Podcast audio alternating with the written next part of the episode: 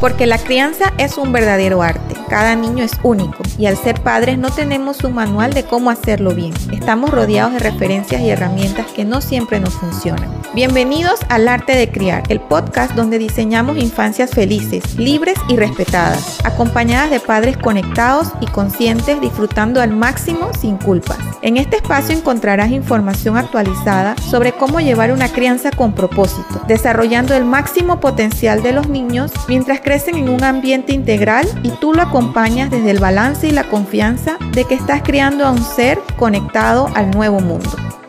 Hola y bienvenidos a este nuevo episodio. Para hoy tenemos un tema muy especial porque está dedicado al Día del Padre. Y no podía ser más que invitar a padres a hablar desde su propia experiencia. Se reunieron un grupo de padres que conozco que están ejerciendo una paternidad con propósito, ejerciendo su corresponsabilidad, disfrutando de cada etapa y nos han compartido todas sus vivencias, retos, los principales cambios y lo que a ellos les ha traído ser padres.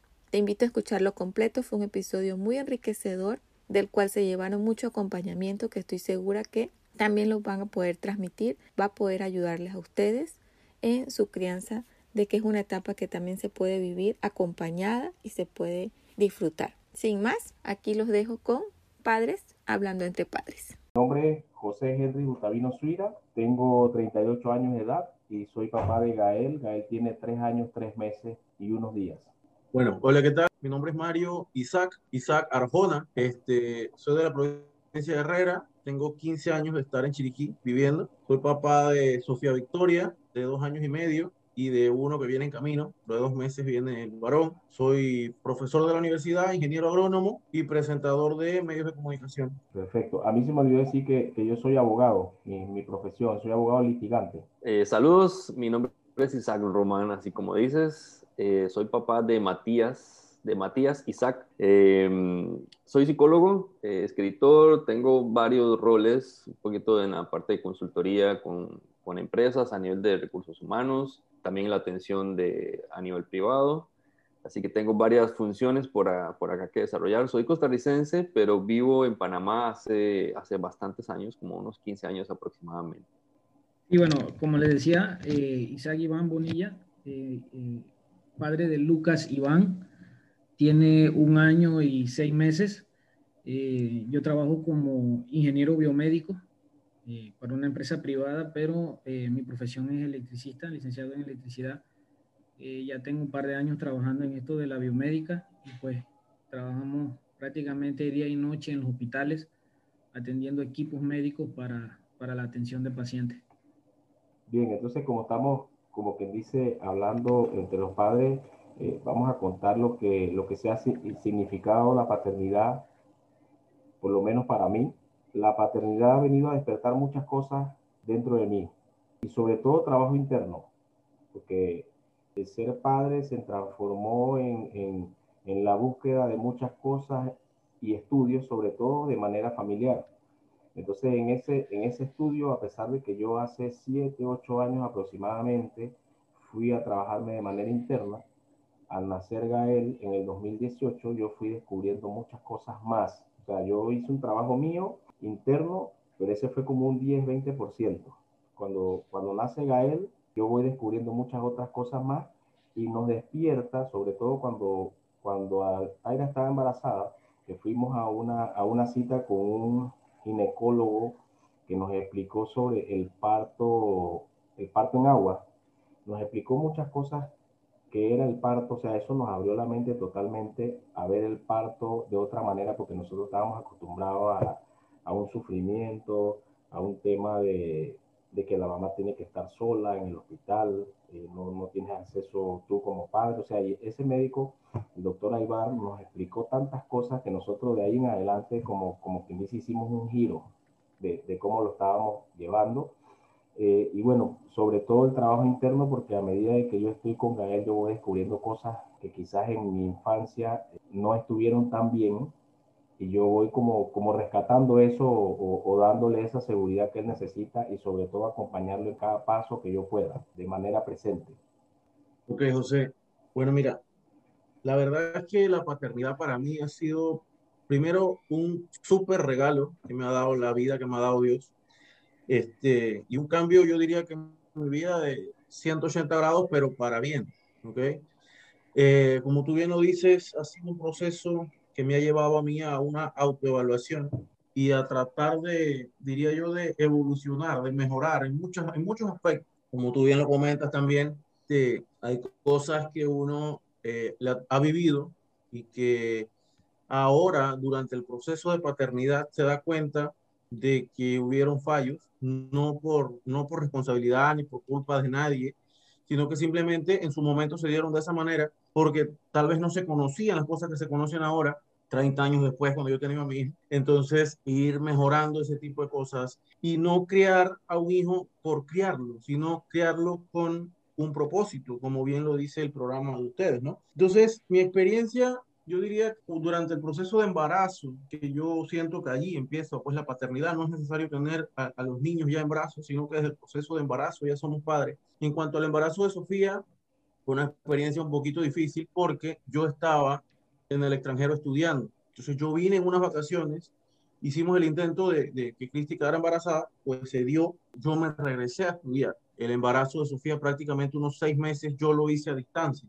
Yo estaba en Perú, Cristi me llamaba todos los días, yo siempre estaba pendiente, pero no es lo mismo. Ahora que estoy viviendo la segunda barriga, el segundo embarazo ya acá de cerca, pues obviamente no es un proceso totalmente diferente. A pesar de la distancia y de esa larga separación, yo sentía ese vínculo con la bebé, ¿no? O sea, no la conocía, sabía que estaba en la barriga de su madre, yo estaba lejísimo, pero yo sentía ese vínculo con la bebé. Entonces, luego el nacimiento, pues ahí fue ya el, el quien dice me dieron el diploma y ahora sí eres papá oficial. Y ahí empezó un cambio mucho más profundo.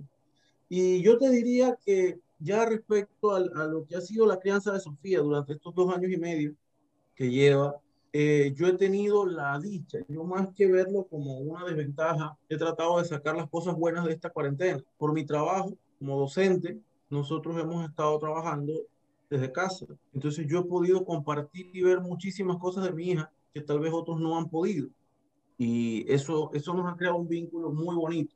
Y lo que veo es que, que los niños, uno piensa que uno les está enseñando. Yo les estoy enseñando a, desenvolverse en la vida, yo les estoy enseñando a, a, ser buenas personas. Y en realidad somos nosotros los que aprendemos un montón de ellos. Son ellos los que nos enseñan mucho y, y empezamos a ver todas las cosas buenas que nos traen los niños a nosotros mismos. Como tú bien lo decías desde un principio, es un crecimiento que parte de una autoevaluación para mejorar muchísimas cosas. Ah, qué curioso, hace, hace unos días atrás estaba, di por casualidad con con un texto que decía que si quieres educar a los niños, la crianza de los niños empieza 20 años atrás con la crianza de los padres. Dice que lo dijo Napoleón Bonaparte, la verdad no sé quién lo dijo, no puedo garantizarlo, pero la frase es verdad.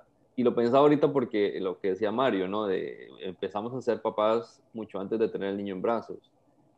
Y yo bromeaba con mi esposa hace, hace años, cuando todavía no teníamos hijos, y yo le decía, yo estoy preparándome para ser papá desde ahora, porque estoy tratando de, de cambiar cosas de mi vida, mejorar cosas de mí, porque, porque cuando él venga, si tengo que cambiar en el momento que él viene, me va a costar un poco más. Así que prefiero cambiar desde ahora, porque cuando llegue ya yo esté habituado sobre los cambios y él los pueda observar.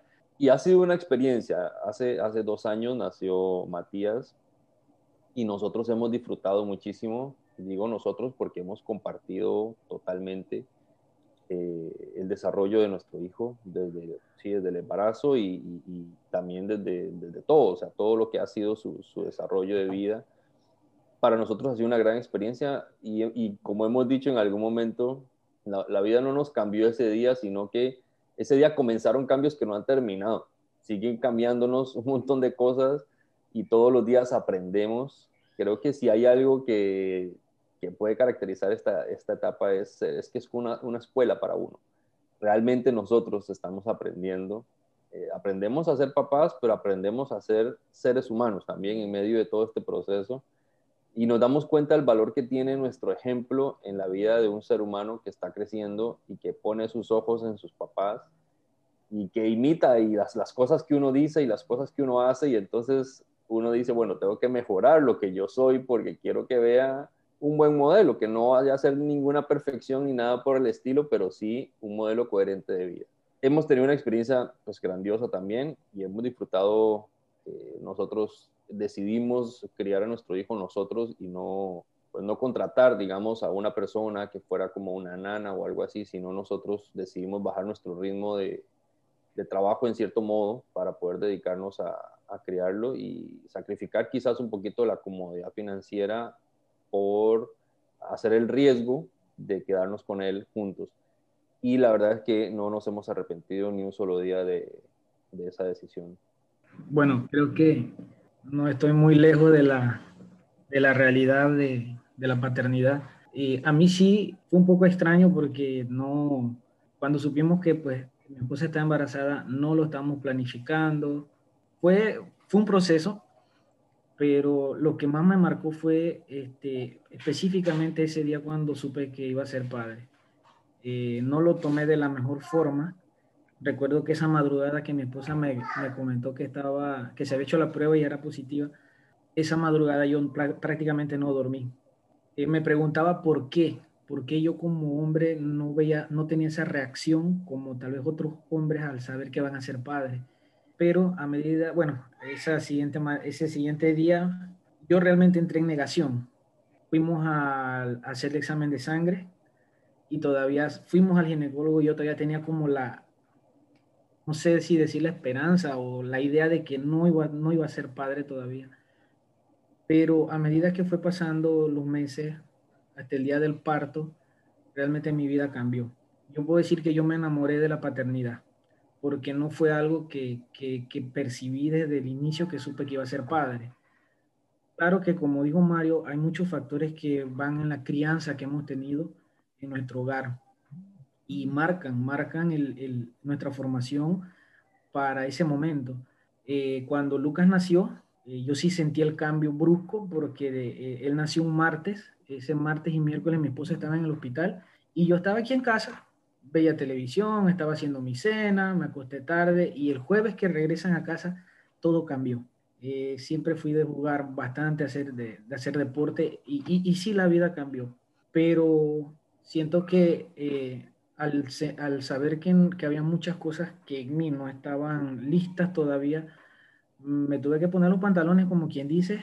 Eh, quisimos llevar una, una, educación para Lucas distinta y al escuchar a Mario y a, y a, y a Isa Román, siento que, que nos fuimos muy, muy parecidos.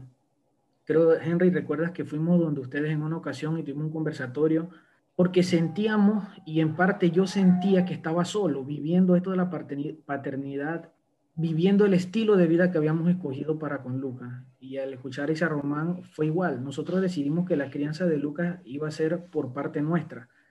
Eh, recuerdo que mi esposa le decía a su suegra, perdón, a mi suegra, yo tengo mi casa, yo no me voy para, para, tu casa, yo me quedo aquí en mi casa. Y yo pedí vacaciones, cuando Lucas nació yo, yo había pedido vacaciones, todo fue una adaptación. En general, sí fue un cambio brusco, siento que, que, en mi caso no fue, no fue tan normal como en otros hombres, pero hoy miro para atrás y yo digo, es lo mejor que me ha pasado. Tener a Lucas, eh, ver cómo, cómo ha ido creciendo, el estilo de vida que le hemos querido dar. Mi esposa también a veces trabaja de casa. El tener que yo salir, mi trabajo es muy, muy demandante. Hay veces que tengo que salir una de la mañana, dos de la mañana, a veces salgo ocho de la mañana y no regreso hasta el día siguiente a las ocho de la mañana. O sea, eh, pero trato, trato, como decía Mario, de darle eh, esa, esa, crianza y esa educación que tal vez no recibimos nosotros. Y no es que culpemos a nuestros padres o critiquemos a nuestros padres, sino que tal vez por una falta de herramientas para darnos a nosotros y que hoy nosotros sabemos que no estuvieron bien, queremos dársela a nuestros hijos. Y en este caso, pues con Lucas, veo cómo va creciendo, cómo va cambiando, las ideas que hemos tenido y la ayuda de muchos, en el caso, por ejemplo, de Altaira y otras personas que han podido mostrarnos una educación distinta, vemos cómo sí favorece el crecimiento de, en nuestro caso, de, de, de Lucas. Pero ha sido hermoso, maravilloso, ajetreado, cansón, pero aquí vamos y como dice, todavía falta mucho, seguimos aprendiendo. Qué bueno, qué bueno. Bueno, nosotros eh, realmente no hablé de eso, pero sí el ritmo laboral de nosotros como familia bajó también, lo hicimos a un lado, el tema económico, las oficinas las cerramos, nosotros nos vinimos a trabajar en la casa yo siento que el propósito mío como padre eh, lo veo reflejado en muchas cosas, en muchos aspectos. El aspecto primero, el, mío, el interno, el, el, descubrir y ver en Gael un niño interior que necesita ser sanado, que necesita compañía, que necesita que yo esté al lado de él para que él, él esté bien. Y segundo, me ha pasado eh, un tema muy positivo. Gael usa un juguete, un Strider, que es como una bicicleta, pero no tiene pedales. Él lo tiene desde pequeño. Y eh, en plena pandemia nosotros estábamos aquí en la casa y nos turnábamos como lo hemos hecho desde siempre y Altaira estaba en una reunión. Y yo estoy con, con Gael jugando afuera, yo en una bicicleta y él en su Strider ya había aprendido a usarlo solo.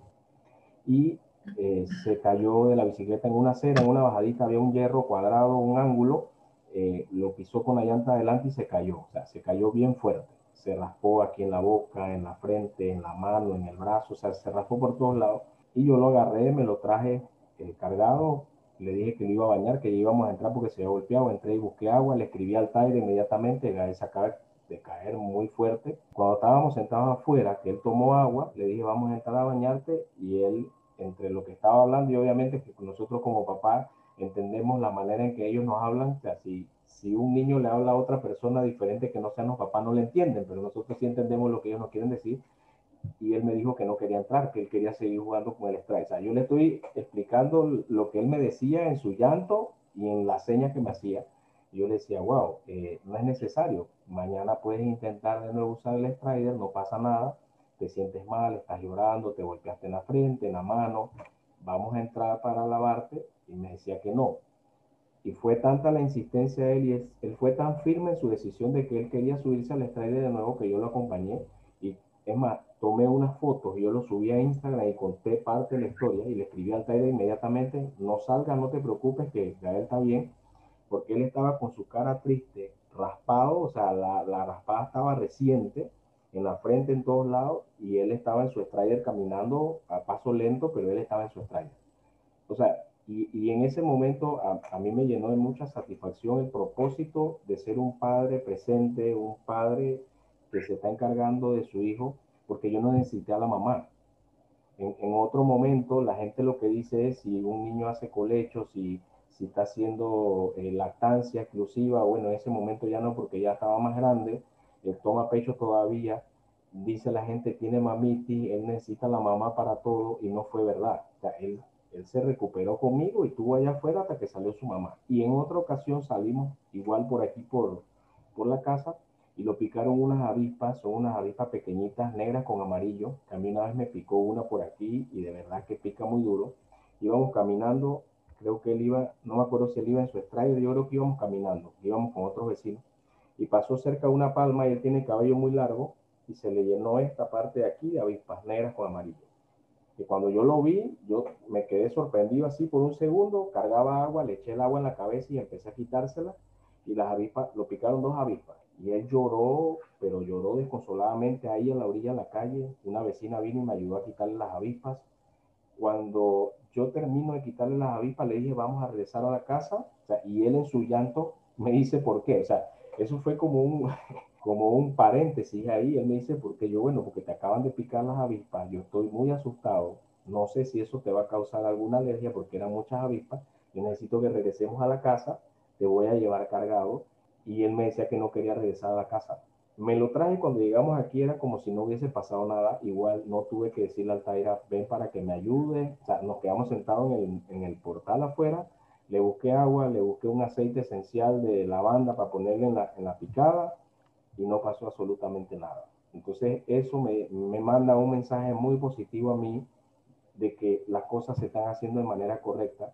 Ese es como, como quien dice el pago que yo recibo siendo un papá como lo soy o como están trabajando ustedes o como nosotros estamos tratando en, en, mucha, en muchos hogares en diferentes partes del mundo tratando de, de introducirnos en esa paternidad que sí llena un espacio que sí es necesaria para los niños. Entonces, ese, ese es el, eh, para mí el propósito o el mejor propósito de yo estar siendo el, el padre que soy o intentando ser el, el, mejor padre, que no lo vamos a hacer nunca de manera perfecta, pero por lo menos estamos haciendo cosas diferentes a las que nosotros estuvimos acostumbrados o como ustedes mencionan, o como nosotros fuimos creados, porque al final el mundo no es ni siquiera el mismo que el año pasado ni que en el 2019. O sea, esto va cambiando y nosotros también tenemos definitivamente que ir cambiando. Y si nosotros queremos que nuestros hijos sean diferentes, pues tenemos que hacer cosas diferentes. Tenemos que involucrarnos nosotros como padres en, en ese 50%, que al final yo digo que no es ni siquiera un 50%, porque al principio los bebés demandan mucho a la mamá y todavía nosotros en, casa, Gael si pudiera quedarse con la mamá, él lo hace. Dicho sea de paso, naturalmente él tuvo allá con ella, allá adentro nueve meses y nadie lo podía sacar de ahí. Entonces nosotros no podemos pretender acá, no, es que ahora tú te olvidas de tu mamá y tienes que estar con tu papá o con el familiar o con el cuidador que sea, familiar o no, y te olvidas porque no, no tienes que llorar ni tienes que sufrir si él estuvo ya naturalmente allá adentro, tuvo un apego allá con la mamá. Eso es, es algo tan natural y bonito, es algo muy positivo. Si yo llevo a Gael a algún lugar y la gente dice, Kai, está contigo tranquilo, la gente se asusta. Voy un poquito más atrás para hacer la historia, porque Gael desde que tuvo bebé, nosotros también nos encargamos de él. Y yo llevaba a Gael, yo soy litigante, yo llevaba a Gael a los juzgados o a las notarías cuando era un bebé y la gente que me conocía o amistades me decían, y que, oye, ¿y la mamá de ese niño? Yo, está trabajando. ¿Y tú qué haces con ese niño por aquí solo? bueno, porque yo soy el papá. Entonces se quedaban porque no están acostumbrados a ver eso. O sea, se acostumbran a que un bebé solo puede estar con la mamá y no es cierto. El bebé tiene que estar con la mamá sí a la hora que va a tomar pecho, si es lactancia, o sí a la hora que, que va a dormir o a la hora que sea, pero puede estar con su papá dos, tres horas y no pasa nada. Igual yo andaba muy pendiente y ya yo sabía cuánto tiempo yo tenía o cómo él se iba eh, poniendo inquieto cuando ya necesitaba ver a la mamá. Y ya yo le escribí al Taira, en 10 minutos estoy ahí o en 15 minutos estoy ahí porque ya, ya es momento.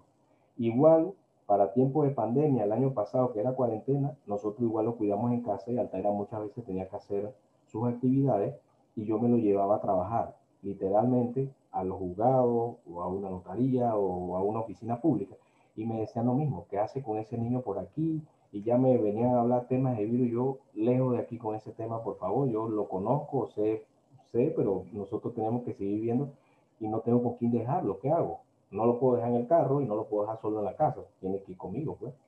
Y gracias a Dios no, nunca, nunca ha pasado nada, siempre tomando las medidas de bioseguridad que corresponden, pero, pero contento y sobre todo feliz todos los días en la noche de, de cómo lo estoy haciendo y de una manera o, con mucho amor, sobre todo.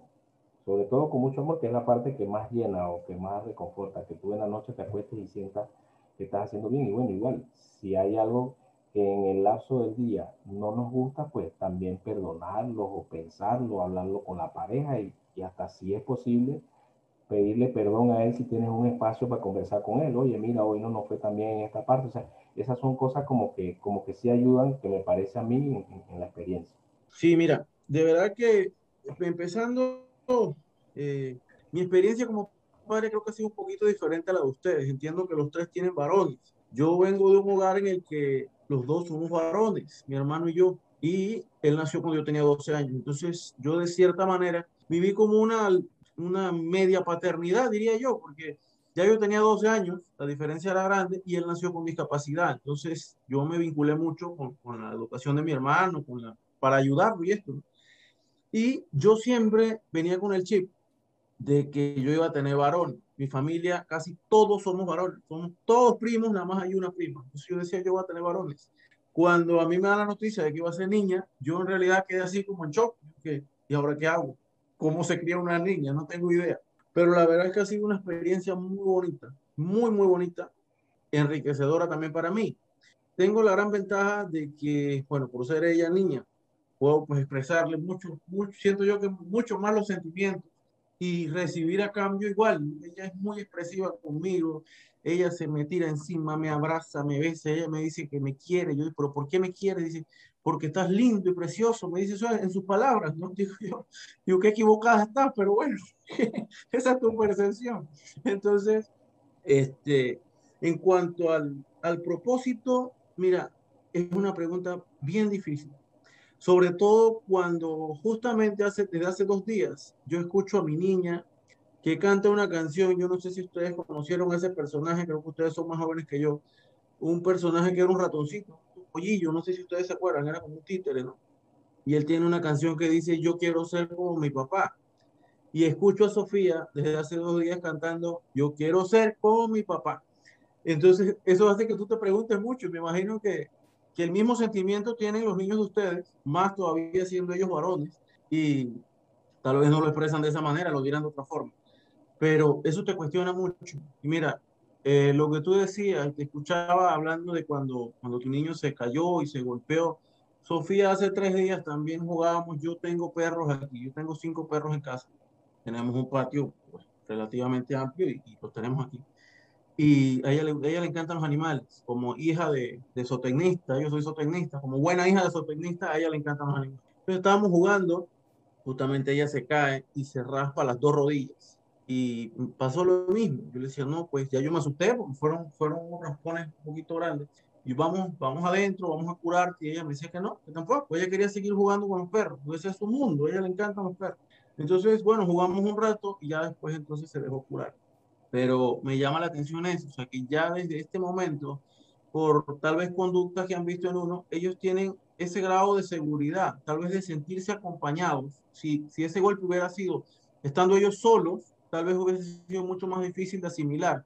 Pero al tener esa figura tuya, José, en mi caso la mía, de, con Sofía, se sienten más seguros y saben que no va a pasar a mayores y que pueden seguir. Entonces, creo que eso nos deja un mensaje muy claro de que el ser un padre presente es muy importante.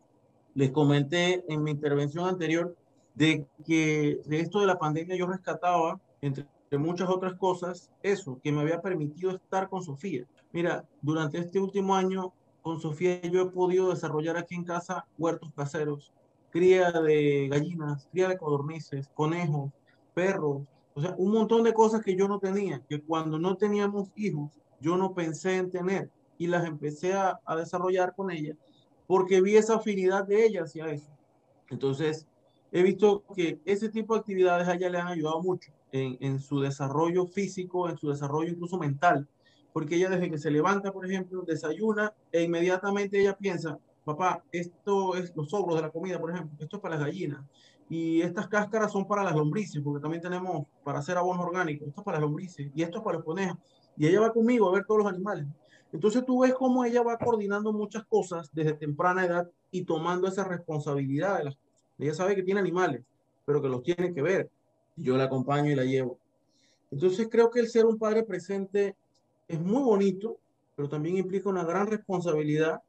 Y coincido en lo que hemos dicho, nos permite ver a ese niño interior, porque creo que la paternidad consiste más que en llevar a los niños a nuestro nivel, que es lo que a veces tratamos de hacer y nos equivocamos en gran medida, siento yo, queremos que los niños piensen como nosotros, sientan como nosotros y razonen como nosotros, que tenemos treinta y tantos años.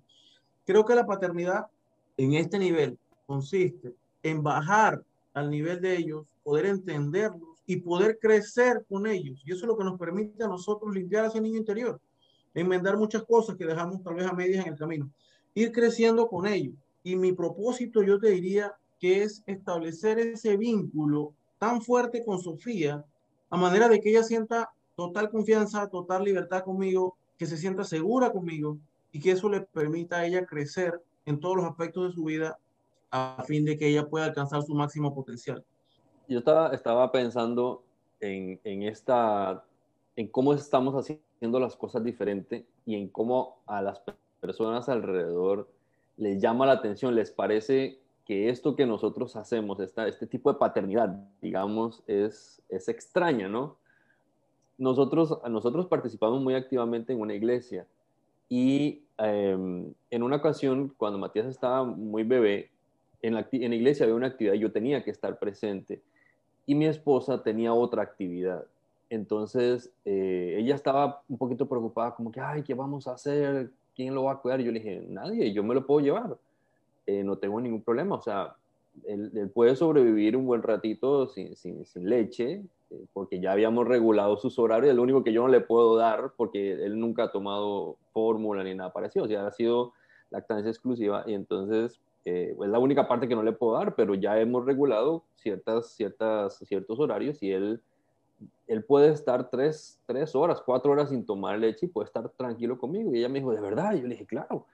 Y yo me llevo su, su maletita para, para, la actividad y estamos en plena actividad y sabe que la gente de las iglesias suelen ser como que muy familiar, ¿no? Entonces la gente, ay, démelo para acá, llévalo para allá y entonces andaban cargándolo por todo lado y yo, tranquilo, él vaya y haga su, haga su vida social. Y, y, resulta ser que entonces al ratito viene una señora con él en, en brazos y me dice, creo que se hizo popó, me dijo. Y yo le dije, ah, de verdad, ah, bueno, pues este, no hay problema, yo tengo adentro el, el maletín con todas sus cosas. Y entonces nos fuimos para una oficina y, este, y, voy a buscar todas las cosas para cambiarlo. Y la señora esperó que ella iba a ser quien lo iba a cambiar. ¿Sabe? Como esa cortesía de que, bueno, yo soy señora, soy una mujer, he tenido hijos y yo sé cómo hacer esto. Y yo le dije, traiga para acá, ¿no? Y lo agarré y lo puse y me dijo, ¿usted lo va a cambiar?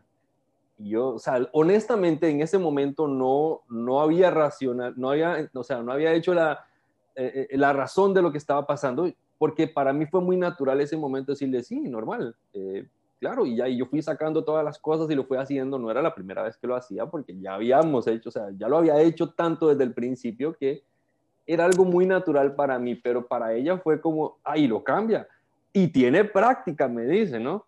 Y yo le dije, bueno, si es que esto es algo que hago todo el tiempo, no, no, me, no me extraña hacerlo, no me parece raro, ya sé cómo hacerlo porque, porque es parte de mi interacción con mi hijo todo el tiempo. Eh, y me llama la atención ese hecho, ¿no? Que para la gente alrededor de pronto el que el papá esté involucrado en, en, la crianza de su hijo, y no solo en la crianza, sino en todo el desarrollo y lo que eso implica, a veces es extraño. Quizás nuestros modelos han sido de una paternidad mucho más distante y es en cierto modo lo que estamos tratando de cambiar, ¿no? Que podamos nosotros ser papás mucho más presentes.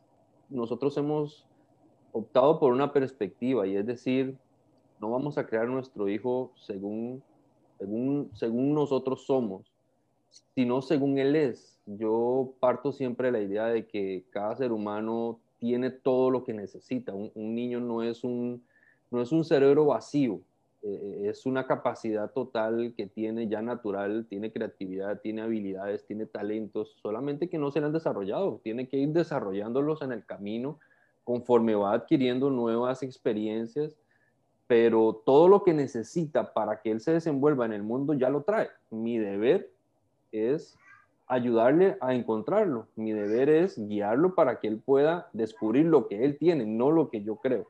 Y por ahí nos hemos ido con el tema del propósito de, los niños. Bueno, mira, prácticamente se, lo, digo abiertamente, eh, me siento identificado. Nosotros haber decidido llevar eh, la crianza y el tipo de educación que le estamos dando a Lucas, por mucho tiempo me hizo pensar que esta crianza, eh, eh, o, que yo me sentía solo, pero escucharlos, ver cómo ustedes están educando, criando y se comprometen con sus hijos, me hace ver que sí vale la pena. Y, sentir que en, este mundo no, no, no, llevamos solo este tipo de crianza. Los primeros 18 días de vida de Lucas prácticamente, como mi esposa fue cesárea, eh, la cama que tenemos es, alta, decidimos que ella estuviera aquí en la sala. Dormíamos aquí en la sala, yo dormía en el piso. Recuerdo que hasta el movimiento de la boquita de Lucas me despertaba, a veces me despertaba para ver si estaba respirando. Y el, y el haber decidido nosotros que no era que nuestra familia no se involucrara, sino que la crianza y las decisiones las tomaríamos nosotros y no dejarnos llevar o, o influenciar, porque les cuento que para nosotros el, el, decidir que fuera una lactancia exclusiva nos trajo conflicto con nuestras familias. O sea, aún con nuestras familias tenemos el conflicto de que, de que no, no, no, no aceptaban el hecho de que con Lucas se tuviera una, una crianza de este tipo y la lactancia eh, exclusiva demanda. Esos primeros 18 días me tocó a mí bañarlo, cambiarlo, atenderlo. Y para mí fue muy difícil porque yo, a mí me encantan los niños, pero me encantan los niños como de año, de año para arriba, porque yo los veo más pequeños, tan frágiles, y yo decía, pero a mí me tocó de la noche a la mañana y, y, cambiarlo. Y recuerdo que mi mamá llegaba por acá y bueno, el bebé lloraba, había que cambiarlo. No, no, yo voy, yo lo voy a cambiar. O sea, usted no puede venir, nos puede acompañar. Recuerdo, teníamos una semana una semana prácticamente de estar en casa con Lucas y llegó mi mamá con una tía y una amiga. Ellos entraron y mi tía se fue directito donde estaba mi esposa y sin preguntar y sin nada le quitó el bebé. Y yo me sentí tan invadido, sentí como que se violaron tantas cosas allí que yo me paré, mi, mi, tía tenía el bebé en el brazo y yo prácticamente no pasaron ni cinco segundos cuando yo me paré, se lo quité de su brazo y se lo pasé a mi esposa. Así han pasado muchas cosas en la crianza con Lucas. He tratado de ser un padre presente. Tal vez en, en, mi, en, mi, en mi, adolescencia, en parte de mi niñez, no, no tuve un padre presente. Y a veces eh, eso nos lleva a equivocarnos porque queremos darle lo que a nosotros no nos dieron. Y a veces no es darle lo que a nosotros no nos dieron, es darle lo que él necesita. El tema de, el tema de decir que tiene mamitis. Empecé a ver poco a poco con el tema de la lactancia y yo decía, ¿será que él en algún momento me va a aceptar? Veo que todo es con la mamá. Y entonces los temas de nuestra familia, sí, que mira que se la pasa en los brazos, y como somos padres primerizos y este tema de la lactancia era tan nuevo para nosotros y lo único que hacíamos era buscar en internet, leer libros, leer... Y yo decía, ¿será verdad lo que dicen? ¿Será verdad que es así? Un año y pico ya que tenemos a Lucas, veo cómo es independiente. Y dentro de su independencia, él sabe que papá y mamá están.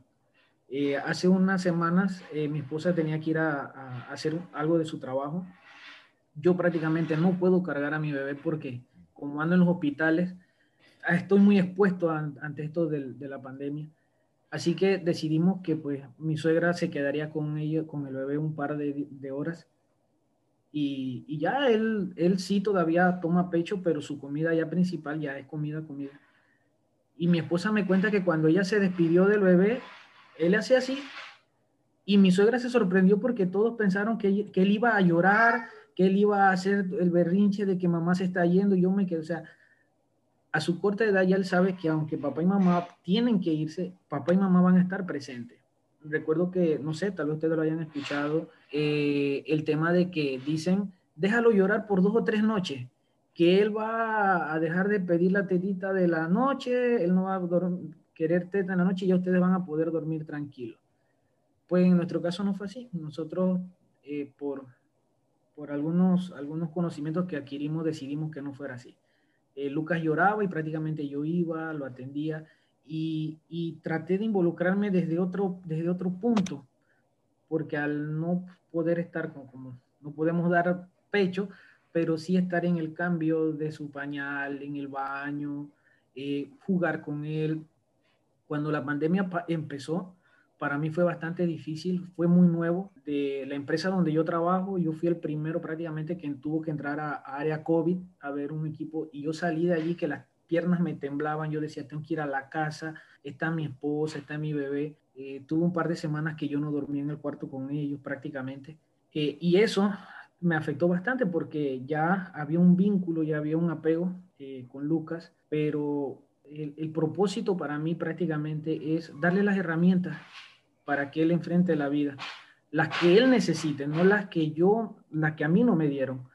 Eh, somos dos seres distintos eh, y, y, sé que me voy a equivocar como padre, sé que mm, voy a cometer errores, pero también demostrarle que si cometo un error puedo pedir perdón, puedo hablar con él. Este, me he equivocado, sí, pero en este corto tiempo también he aprendido que, que, es un ser humano y que como ser humano también merece mi, mi, respeto y mi perdón. Recuerdo que en una ocasión eh, salimos y mi suegra lo tenía, salimos con la familia mi esposa, mi suegra lo tenía, estábamos en un, en un campo abierto y él empezó a llorar, él empezó a llorar y yo me le quedé mirando, yo ese llanto no es, no es el llanto normal. Y mi suegra lo cargaba y le decía, no, que y yo, yo me paré, yo me fui donde estaba mi suegra y lo agarré. Y de una vez le quité la, la, chancletitas que cargaba y le estaban picando unas hormigas. Entonces mi suegra dice, ay, mira cómo lo conoce. Y esas cosas me van demostrando de que aunque para las demás personas el tipo de crianza, eh, la, forma en que hemos estado llevando la educación de Lucas no es la común y no están acostumbrados, sí es, sí es posible llevar una crianza de este tipo y educar a nuestros hijos distintos. Y recuerdo que mi mamá, antes de que fuera abuela, ella nos decía, hay que darles, desde chiquitos hay que darles. Que, y, yo, fui un, yo fui un hijo que recibió bastante rejo. Y yo decía, bueno, el rejo, si a mí me dieron rejo, yo voy a dar rejo porque así es que se educa. Pero gracias a Dios, con este tipo de crianza que hemos ido aprendiendo, porque seguimos aprendiendo y queremos darla, me doy cuenta que sí, no es la mejor forma de criar a nuestros hijos. Hoy yo puedo este, ver a Lucas, trato de que esa parte, como fui criado, no salga, sino que salga una crianza distinta para, él. Eh, y así muchas cosas. Sí, definitivamente, la lactancia y la crianza eh, positiva y todo esto, para muchos no, no, no es la mejor forma, pero aquí hasta un año y seis meses que tenemos con Lucas, para mí sí es la mejor forma. Es la mejor forma de criar a nuestros hijos apenas llevamos un año y seis meses, tal vez con Gael, con, Mario ya tienen más, más, más tiempo y ya nos tocará pasar. Ayer me encontré un amigo que su bebé tiene, tiene una niña de cinco meses y él me decía, me estoy adaptando, me cuesta, y le digo, tranquilo, cuando pase un año y seis meses y mires para atrás y, y has tratado de hacerlo mejor por tu esposa, por tu, por tu hija, verás, te, te echarás a reír y mirarás, bueno, ya pasé por ahí. Todavía Lucas toma pecho y nos preguntan, ¿y todavía toma pecho? y nos dicen, no, pero es que esa leche ya no sirve, eh, no, que tal cosa. Y pues a veces uno, como para no entrar en la controversia, uno hace silencio, uno, uno se queda callado.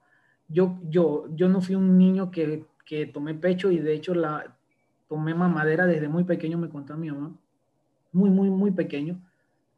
La mejor decisión para con Luca ha sido darle la lactancia exclusiva. Eso ha sido lo mejor y también la crianza positiva. Seguimos leyendo, seguimos estudiando.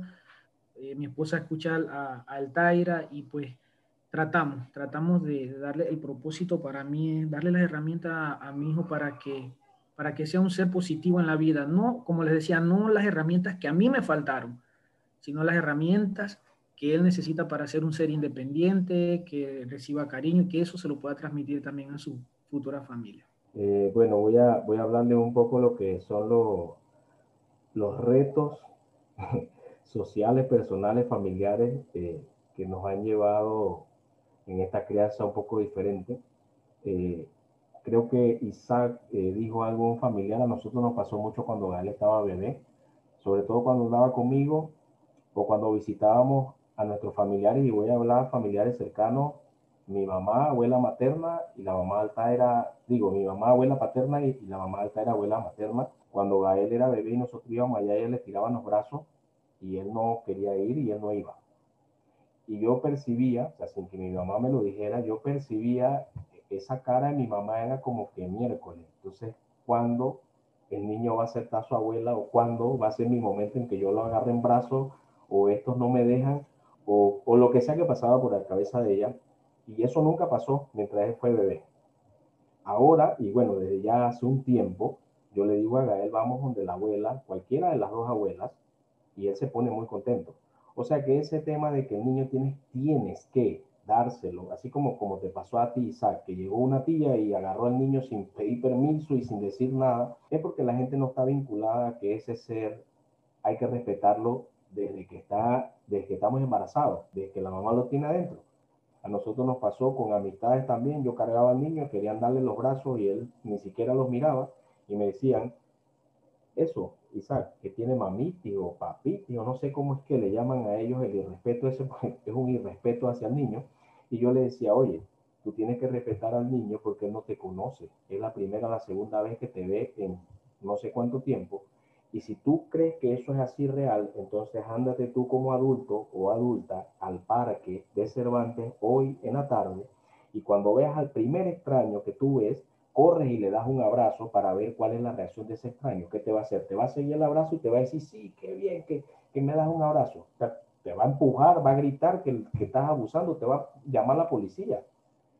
Y el cerebro del niño es lo mismo, o sea, él no te conoce, ¿cómo tú crees que te va a los brazos y sí, qué bien que me estás agarrando extraño? O sea, él no es un muñeco, la gente piensa que los niños son un muñeco, un peluche que tú agarras y juegas y haces, no, hay una persona, hay un cerebro y hay que respetarlo. Entonces, nos pasó mucho eso en parte de retos familiares y con amistades. Y también nosotros estamos haciendo cosas muy diferentes y nosotros hemos ido a lugares eh, con amistades donde una mamá empieza a gritarle a un niño y sea, le pega. Y nuestro hijo una vez estaba en esa situación y él se asustó mucho, estaba muy pequeño, y Altaira me dijo, nos vamos. Entonces, luego de eso conversamos como, como que qué era lo que íbamos a hacer y decidimos que nosotros le íbamos a explicar a Gael que las familias tienen diferentes maneras de educar. La de nosotros es diferente algunas y eso tenemos que respetarlo. Es como, como cada familia lo hace y que es una realidad, porque nosotros al final no podemos tenerlos a ellos en una burbuja y que no sepan que hay familias hoy en día que todavía gritan y golpean. Y la gente mucho esto del, del maltrato hacia los niños lo ve solo con el tema de la correa. Y yo he escuchado muchos papás que dicen, pero yo no les pego, yo solo amenazo, o yo solo hablo, o yo solo grito. O sea, ahí estás mandando un mensaje totalmente negativo para ese cerebro. Y yo, yo he ido a, algunos, algunas veces a una emisora de radio acá en Chiriquí que me invitan y yo empiezo a, hablar de esos temas. Y la, la gente llama y se involucra porque es un tema que le llama mucho la atención. Pero ahí donde llama la atención, hay, por ahí debe haber algo. Entonces yo siempre trato de poner ejemplos, ejemplos que me pasaron a mí en tema personal con la terapia, con lo del maltrato, porque yo, como tú Isaac, yo lo veía normal y yo también iba, antes de, de yo ir al psicólogo, yo también iba con ese tema del maltrato, como que esa es la manera de criar. Así es que se, que se hace, pero no, no es una manera correcta. Entonces, no, nos ha pasado esa, esa situación en tema social familiar. Ok, Sí, mira, en esa parte de, de los retos que nosotros nos hemos enfrentado, tanto familiares como sociales, el estilo de vida, la verdad es que han sido varios. Y con respecto al estilo de vida, yo te podría decir que principal, dos retos así bien importantes han sido adaptar los horarios. Lo que ustedes han hecho, pues, este, la aclaración de, que redujeron carga horaria, sacrificaron también la parte económica un poco, para vincularse un poco más con los niños, pero es, es, es un reto, la verdad que uno lo hace con mucho gusto, uno lo hace pues con todo el amor que puede por sus hijos, pero es un reto porque implica muchos cambios, eso permea en muchas cosas del hogar, o sea, un cambio en, en la estabilidad económica, un cambio en la redistribución del horario, permea o alcanza pues muchas otras cosas de la casa que a veces uno en el momento de tomar la decisión no lo ve. Entonces, ese es un gran reto, el organizarse adecuadamente. Eh, yo les puedo comentar en el sentido del horario, por ejemplo. Yo tengo una carga horaria bastante pesada como profesor. También tengo pues eh, mi programa de radio. Yo tengo una página de internet también. Entonces, eso demanda bastante tiempo. Y yo tengo, con, me ha servido mucho la programación está, los, los talleres que manda Taira, porque allí me he podido sentar a, a escribir las prioridades y a organizarme mejor. Yo tengo en la, en, en la refri con un imán, con un magneto, tengo copiado lunes, esto y esto y esto y esto y esto, tiempo con Sofía, papá, papá, papá, oración de la noche, o sea, todo, ¿no? Y trato pues de cumplirlo. Obviamente eso tiene sus, sus cambios, no es una camisa de fuerza, pero de esa manera ha ayudado bastante a, a, organizar un poco esto de los tiempos. Ahora, eh, en la parte social, eh, yo siento que eh, ahorita el cambio a nosotros en la parte social, más que, que por el estilo de vida nuevo que estamos tratando de, de sembrar en nuestros niños, ha sido pues prácticamente un cambio social obligatorio por la pandemia. Entonces a mí se me haría difícil tal vez hacer una comparación en este momento de un cambio de vida social anterior ahora, porque la niñez de nuestros hijos, la infancia prácticamente ha sido encerrado. Entonces es un poco difícil para mí, por ejemplo. Yo te podría decir que el poco tiempo que Sofía pudo salir, sí, este, tuvimos un vínculo social muy bonito. Nosotros también, al igual que Isaac Román dice que ellos pertenecen a un grupo de iglesia, nosotros también, un grupo, y somos bastante activos allí. Entonces, eh, esas relaciones de la niña con, con todos ellos, para ellos, la niña es su nieta, ¿no? E-, ella tiene 10 millones de abuelos y tíos. Entonces, ahí sí nos pasaba algo con respecto a lo que tú mencionabas, José, que eh, llegamos a un lugar y, y, y, sienten como que el niño fuera un muñeco. Y, y eso nos ha tocado, pues, de cierta manera, de una manera muy cortés, poner límites. Y esos mismos límites también hemos tenido que ponerlo en el ámbito familiar. Cuando recién nació Sofía, eh, mi mamá se mudó aquí a la casa, mi suegra también, Entonces, yo sí le, le, notaba a Cristi un cierto, así como un cierto estrés, ¿no? Yo le pregunto, ¿qué te pasa? Que yo, yo en su momento yo entendía, yo no, yo no había visto esto, pues no, no había aprendido esto que he aprendido con ustedes. Yo en su momento yo lo que entendía era como si nos están ayudando. Pero claro, pues eh, es difícil para ella también como mamá, que tiene un, en ese momento tiene un vínculo más directo con el niño que nosotros los papás. Entonces, eh, el niño recién nacido que, que, te lo quiten de los brazos y yo lo baño y yo lo limpio y esto es así y esto tienes que hacerlo de esta manera. Y Cristi ya llevaba meses preparándose para eso, leyendo, buscando información, viendo videos y un montón de cosas. No lo conocíamos a ustedes todavía. Pero ahora entiendo que se resultó difícil. Y ahora con el segundo, pues obviamente yo le digo a Cristi cómo vamos a manejar esto, porque yo sí quiero mantener los límites. O sea, yo recibo la ayuda, pero con límites, ¿no? Y esto no, no quiere decir de que uno no, no quiera que los abuelos ayuden, que los abuelas se, se, vinculen, sino que todo tiene su espacio. Y, y, me parece a mí que ese fue uno de, los, uno de los retos más grandes, más que el social, más que el del estilo de vida. El estilo de vida es nosotros, o sea, es un, es un cambio como que muy personal a mi percepción. El social, pues es un vínculo de amistades que tú puedes manejar de cierta manera porque son, son personas que tú ves más esporádicamente. Pero el vínculo familiar, el reto a nivel familiar, creo que es uno de los retos más fuertes, porque son personas que también, al igual que tú, sienten esa responsabilidad con el niño y sienten ese deseo de estar con el niño por, por el vínculo sanguíneo que hay. Entonces, creo que es uno de los retos más grandes, pero que definitivamente hay que saber manejar y, y, y llevarlos a cabo, porque al fin y al cabo, si esto no se maneja adecuadamente, puede afectar pues, el desarrollo de nuestros niños. Yo, mira, me llama mucho la atención eso que tú comentas y la comparación que haces. Vete al parque Cervantes y darle un abrazo a un extraño, ¿no?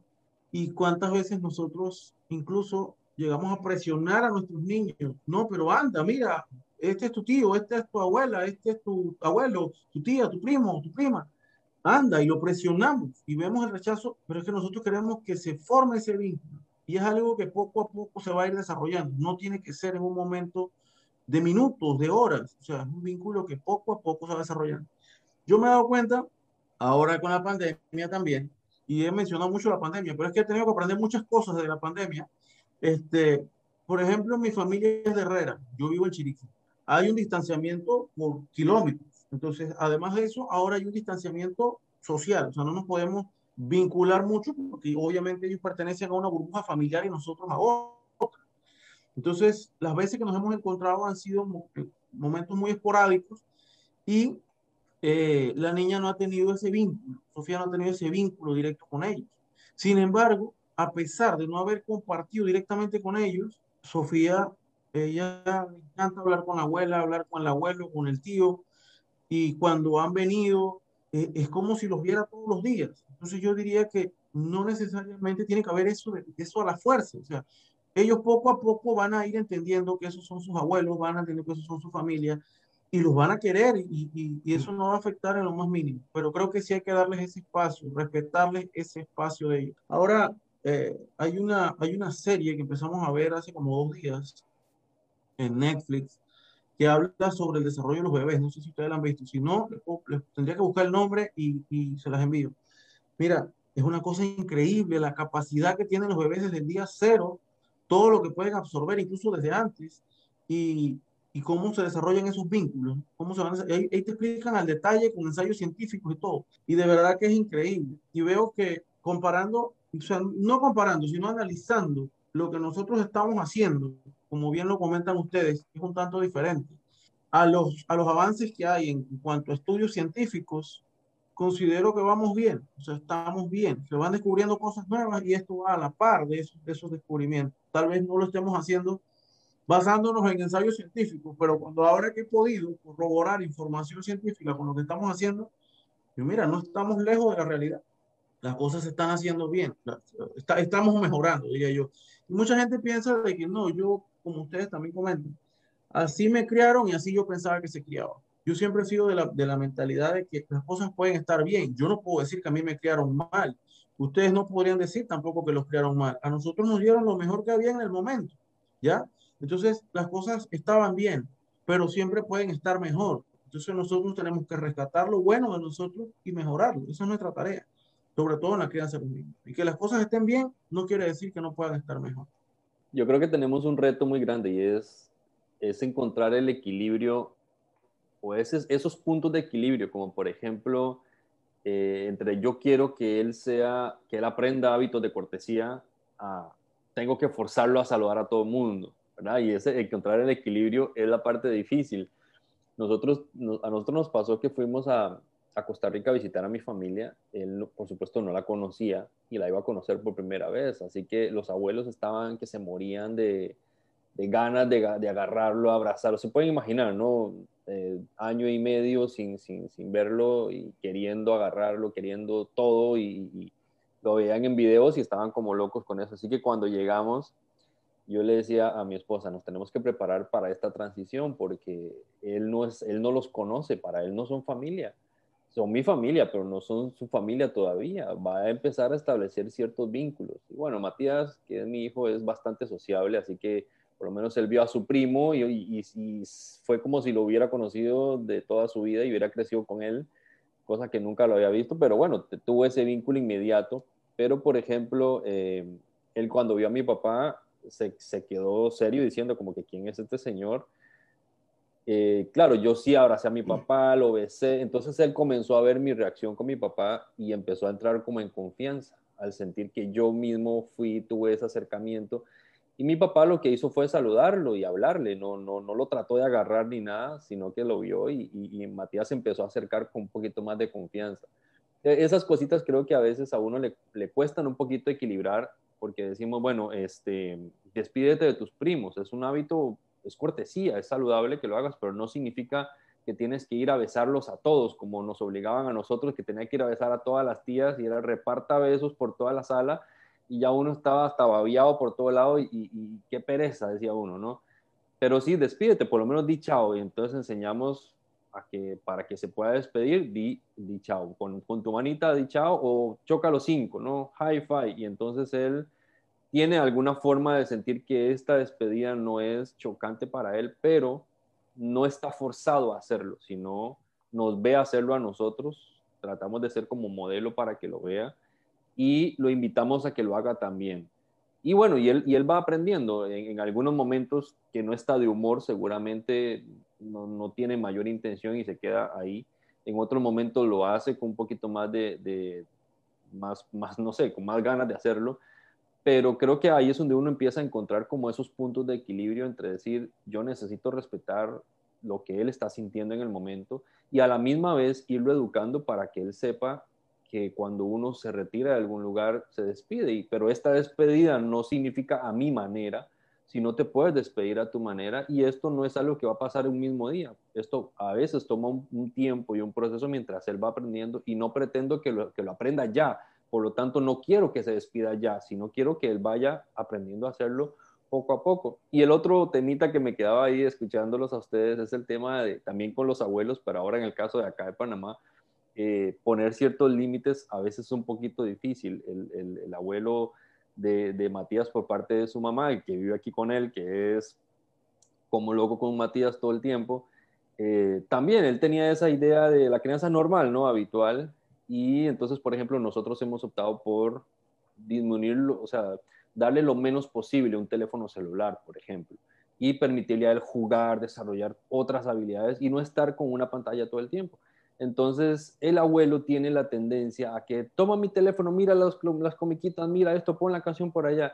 Entonces, eh, enseñarle incluso al abuelo que hay un estilo de crianza que estamos llevando eh, es complejo y es más complejo para él que para nosotros, porque ya nosotros hemos ido estableciendo los parámetros, pero a él le cuesta y aunque él no se resiste, frecuentemente está como tratando de llegar a la línea para ver si todavía nosotros nos hemos mantenido en esa posición y sí, estamos en esa misma posición, como que mira, ok, dale el teléfono cinco minutos, pero vamos a comer y cuando estamos en la mesa nadie toca equipos electrónicos. Es algo que nosotros lo tenemos en casa como una regla. Esté Matías o no esté Matías, si, si es hora de comer, nosotros dejamos los equipos electrónicos, no hay televisor, no hay, no hay celular, no hay nada, nos sentamos a comer y hablar, aunque nos tengamos que ver la cara sin decir nada, pero estamos solo dedicándonos a comer. Entonces, este, bueno, está bien, le diste el teléfono, tiene cinco minutos para ver un ratito, pero estamos en la mesa, en la mesa no, no se ve el celular, ¿ok? Entonces él, él mismo se lo va quitando y ahí lo vemos a él luchando contra, esa, contra esta idea que tenemos nosotros, pero se va adaptando poco a poco. También yo lo veo de esa manera. La, la formación y la educación es para Matías, para nosotros como papás, pero también es para la familia eh, extendida, los demás que también están cerca y que de alguna forma quieren intervenir en a veces en la misma crianza de los hijos, pero nos toca a nosotros como papás poner ciertos parámetros, aprender a encontrar los puntos de equilibrio y estar seguros de que lo que estamos haciendo está correcto justamente por esos momentos, porque cuando viene la presión, sea social o familiar, uno tiene que saber contestar y decir, estamos haciendo esto por esta razón. Esto no es un mero capricho, no es que queremos hacer algo raro, no, es que tenemos una base por la cual lo estamos haciendo y es importante que la respete. Y bueno, creo que los, la familia también va adecuándose a este, a este nuevo modo y es el reto para nosotros poder mantenernos en equilibrio, pero en seguridad de qué es lo que estamos haciendo, eh, ayudando a nuestros hijos en su crecimiento. Ah, cuando empezó la pandemia, mi bebé tenía aproximadamente unos 3, 4 meses y dejó de frecuentar a mi familia y a la familia de mi esposa. Luego de ciertos meses, cuando ya hubo un margen y empezamos, fuimos nuevamente, recuerdo que mi mamá, mi mamá quería agarrarlo y besarlo y cuando se lo intentamos dar, él no se despegaba de los brazos de la mamá. Y ya nosotros lo habíamos hablado y pues, y como, como dice Henry, eh, le vi la cara a mi mamá la cara como de que qué pasó aquí, él no me quiere. Y entonces, pero a medida, a medida que fuimos eh, conversando, y eso que a mi mamá yo siento que le, le hablamos mucho del tipo de crianza que nosotros habíamos decidido darle, le costó, le costó bastante, pero eh, eh, sí me pasó, y también con la familia de mi esposa, y todavía hoy, ya Lucas sabe que si él no quiere algo, él, él no, no, no, no, y, es, y, y, se le respeta. Y casualmente anoche estábamos donde mi suegra y, y recuerdo que él, que para despedirse, y él decía que no, no, no, y no se le obliga, no, no, no lo obligamos, le damos su, su espacio. Y a medida que fue pasando el tiempo, él fue interactuando eh, incluso con nosotros. Esa es su personalidad. Mire, yo puedo decirle a Lucas, dame un besito y él me da un beso, pero ya, o sea, él no es de mucho, mucho cariño y a veces aún con uno, ya dame un beso y él, no, no, no, y, y se le respeta. Eso fue un reto bastante grande para nosotros. Y, y, lo menciono porque, como decía Mario, fue lo mejor que nos dieron nuestros padres. La crianza que nos dieron fueron lo mejor y no tenemos por qué juzgarlo ni criticarlo. En su momento fueron lo mejor que nos dieron. Y hoy nosotros tenemos la oportunidad de cambiar y decir, mira, puedo mejorarlo de esta forma. Con mi papá, nosotros, a pesar de que él no estuvo, eh, después de que yo tenía 8 o 9 años, él no estuvo en casa, nos criamos que todavía hoy donde nosotros nos vemos, bueno, hoy por la pandemia está un poco, pero besos y abrazos y, y, hay ese vínculo. Eh, hemos tratado de darle ese, ese, ese tipo de, de, de, educación que me parece bonita. Yo también pertenezco a una, a una, una iglesia y vuelvo y lo repito, eh, me identifico mucho con ustedes. Eh, hoy eh, sé que le hace falta el vínculo social con a mi hijo allá en la iglesia donde nosotros participamos. Hay grupos especialmente para los niños dependiendo de su edad y, y no lo ha tenido, no lo ha tenido ese, ese vínculo con, con, con otros niños, el, el, relacionarse con otros niños. Eh, no lo pedimos, nos tocó vivirlo hemos tratado con mi esposa de, de lo más que podamos eh, hacer que, se, que haya ese vínculo con sus primos, pero entonces viene la parte que algunos de ustedes mencionaron.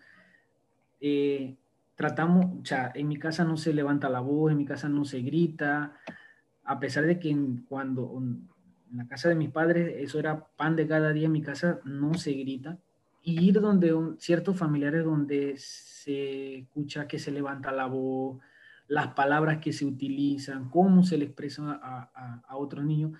Entonces yo me quedo pensando hasta dónde podemos nosotros, cómo podemos nosotros, sin, sin que Lucas esté en una burbuja, pero que él tampoco sea partícipe. Y sí hemos notado que en algunos momentos cuando en, en la casa de nuestra familia eh, alguien levanta la voz, él cambia, su, su, forma de actuar cambia y pues yo a veces trato de llevármelo afuera, eh, pero, pero es difícil y sobre todo cuando tu familia no comparte el tipo de crianza o, el estilo de vida que le quieres dar a tu hijo. Y yo siempre he dicho, cada padre, cada familia decide cómo criar a su hijo, cómo educa a su hijo y se respeta. Eh, y yo le decía a mi esposa, ¿por qué no pueden respetar, por qué no pueden aceptar el tipo de crianza que hemos decidido darle a, a, Lucas? Eh, siento que eso fue un reto muy, muy grande y nos afectó porque era, con mi familia con la familia de mi esposa hay un vínculo siempre, casi, que todos los sábados íbamos a la casa de, mi suegra, compartimos con ellos, pero ya cuando Lucas nació las cosas no fueron así. Eh, eso fue un reto bien grande, el tema de la, de la, familia, que ellos pudieran aceptar. Ya hoy, miren, cómo, cómo el no presionarlos incluso a ellos, porque, eh, bueno, yo también eh, con mi esposa estuvimos yendo al psicólogo desde el 2018 Mm, buscamos ayuda y, y, aprendimos mucho y, y, aprendimos de que aún a nuestra familia también hay que darle su espacio, respetar sus decisiones, aunque no nos las compartan igual que nosotros, y nosotros decidimos no compartir ni presionar los temas que para nosotros y los avances de Lucas que para nosotros eran, wow, mira, esto que estamos haciendo está funcionando, esto que, que este tipo de crianza, mira cómo él va, va mejorando. Decidimos que ellos lo vieran solo y hoy, hoy día, eh, yo les puedo decir que tal vez no lo aceptan al 100%, pero ya comentarios que ellos hacen, uno puede darse cuenta de que no tuvimos que presionarlos, no tuvimos que obligarlos, ellos solo se dieron cuenta cómo, cómo Lucas ha ido creciendo. Eh, Lucas tenía ocho o nueve meses cuando yo lo bañé por primera vez bajo la lluvia. Y mi mamá, para eso para mi mamá fue, y yo le decía, mamá, pero mi papá nosotros nos bañaba bajo la lluvia, no te recuerdo, o sea, eh, y con la, con la familia de mi esposa lo mismo. Y recuerdo que un día fuimos donde mi abuela, una finquita que ella tiene, y la idea era ir al río, porque a Lucas le encanta bañarse en el río, así, bueno, vamos, aprovechamos, pero ese día se puso el tiempo feo y empezó a llover y bueno, se dañó el paseo para el río. Y como empezó a llover, dije, no, no se dañó. Lo cambié, le quité la ropa, le puse su ropita de baño y nos vamos para el aguacero. Y estábamos nosotros bañándonos y unos primitos de mi esposa que jamás se habían bañado bajo la lluvia ya grande, eh, se, nos, se nos quedaban mirando. Y ellos con ganas y su mamá estaba allí y como ellos no comparten ese tipo de... de, entonces yo me atreví oye, vente. Y la mamá como que también le dio chance y era la primera vez que él se bañaba bajo la lluvia. Entonces, eh, bueno, su papá no está, eh, pero sentir que poco a poco, a medida que Lucas ha ido creciendo, han visto no que es un niño perfecto, no que es un niño que lo sabe todo, pero que su, personalidad y su forma de actuar no es, es, distinta. Y yo le decía a mi esposa, mi hijo no es un, mi hijo no es un trofeo, porque esa fue otra cosa que tuve eh, eh, en mi familia, que vamos a decir, si mi mamá llegaba y ella quería, eh, íbamos a hacer un mandado y mi, mamá lo, lo, tenía, eso era como que se ganó un trofeo. Y yo le decía a mi esposa, mi hijo no es un trofeo mi hijo es un niño normal como cualquier otro y, esos tratos tan efusivos, eh, eh, pienso que, hay que hay que bajar un poco y lo mismo en el lado de la familia de ella, porque pues es un niño normal como cualquier otro. Pero yo le voy a ser sincero en este conversatorio, creo que el reto más grande sobre la crianza de Lucas es conmigo mismo. Uno tiene muchos temores, muchos miedos, a veces tiene eh, vivencias de su infancia que marcan que marcan, lo marcan a uno. Y creo que ese es el reto más grande, no ser un padre perfecto, pero estar allí, estar presente para mi hijo, saber en qué momento debo eh, darle las, cosas apropiadas, en qué momento debo poner límites. Eh, han hablado de los límites, para nosotros los límites los aprendimos hace tres años para acá. Yo crecí siendo un muchacho sin límites, en mi casa no había límites, o se aparentaba que habían límites, hasta dónde los límites eh, llegan con un no y podemos tener un tipo de negociación con Lucas a su edad, pero creo que el reto más grande es conmigo mismo, como, como hombre, como, como persona, pero eh, lucho todos los días. Eh, bueno, ustedes comparten, aunque tal vez no somos de la misma denominación, pero compartimos que creemos en un Dios y nos reunimos. Creo que eh, eso de tener a Dios en primer lugar en nuestros hogares es muy importante, muy, muy importante. Yo les puedo comentar de que Lucas todas las mañanas se le hace un culto, se le lee un libro y desde que él estaba en la barriga de, mi esposa, nosotros le cantábamos un cantito. Se lo repetíamos todos los días, le cantamos un cantito. Y hoy cuando nosotros cantamos el, el, cantito, él ya sabe que él va a buscar su libro, él se sienta porque vamos a hacer nuestro culto cosas como esas, pero pues con la ayuda de Dios vamos, vamos luchando, vamos mejorando en, esta, en este caminar que es la paternidad, tanto paternidad de forma general, eh, mi esposa con, conmigo, pero eh, los retos siempre van a estar, yo sé que los retos siempre van a estar, los retos van a venir con el día a día. Y tenemos que nosotros también prepararnos. A veces nos enfocamos más en la, en la crianza, pero nos olvidamos de nosotros y cómo nosotros nos tenemos que preparar. La preparación que no tuvimos en nuestra infancia, en nuestra adolescencia, esos primeros años de vida que no la tuvimos, ¿cómo la podemos adquirir ahora para poder transmitírsela? Porque no podemos dar lo que no tenemos. Tenemos que tener nosotros para poder dar. Pero bueno, ha sido, ha sido un reto y, seguirá siendo un reto, pero eh, tal vez por mi trabajo me enfrento a retos todos los días y para mí estos retos uno los agarra, como, como dice el dicho, uno agarra el toro por los, por los cachos y vamos a, a enfrentar esto y lo más bonito es ver cómo, cómo tu hijo va progresando, va mejorando a pesar de todas estas situaciones y pues creo que, creo que ese sería el mayor reto. Eh, pero como digo, lo enfrento y vamos para adelante con, con esto de la crianza eh, positiva y todo este tipo de crianzas que me siento acompañado. Creo que, creo que este conversatorio ha sido muy beneficioso para mí porque, porque me siento que aunque no nos conocemos, que estamos lejos, no estoy solo, no me pasa solo a mí y, y no soy el único que tengo esa idea de, darle algo distinto a mi hijo. Y, y, ha sido bueno, de verdad que sí. Claro. Voy a, yo no sé, yo, yo hice algunas anotaciones ahí de puntos de lo que hemos tratado. No sé si alguno de ustedes quiere hablar de un punto específico. Yo, yo voy a empezar de, como haciendo un resumen de lo que hemos hablado y algunos puntos que han quedado como en el aire, y luego entonces hacemos el mensaje eh, que le diríamos a otros padres eh, sobre la paternidad respetuosa. Eh, por lo menos, eh, creo que Isaac habló de la ayuda a los papás. A nosotros nos pasó lo mismo. Lo que pasa es que nuestros padres, creo que es a nivel general, o por lo menos la mayoría, piensa que cuando hay unos padres primerizos no pueden hacer nada, o no pueden hacerlo bien, o no podemos, pues, hacerlo bien. Porque a nosotros nos pasó casi lo mismo y tuvimos ayuda de ambas madres y al final decidimos que mejor cuando nosotros necesitábamos algo las llamábamos, porque es muy difícil que tú puedas tomar el control de cómo quieres hacer las cosas cuando viene tu mamá o tu suegra ya con un chip de ellas y a pesar de que tú le dices, mira, yo quiero encargarme absolutamente todo lo que tiene que ver con el niño, ayúdame mejor en la casa y pues si yo necesito bañarme o la mamá necesita bañarse o quiere comer, te encargas un momentito del niño, ellas quieren hacer todo lo contrario, ellas quieren decir cómo se baña, cómo come, a qué hora come, qué ropa le van a poner. Entonces ahí entra el tema de que, o sea, tú te estás preparando, tu esposa se está preparando y de repente viene de la nada otra persona la que está tomando todas las decisiones y la que está haciendo las cosas, o sea, está tomando la batuta. Entonces creo que ahí entra el tema del límite de nosotros hacia la familia y que las madres o los suegros van a tomarlo como algo negativo, pero al final en el camino se tienen que dar cuenta y tienen ellos que encargarse de descubrir de que lo que nosotros estábamos pidiendo era lo correcto.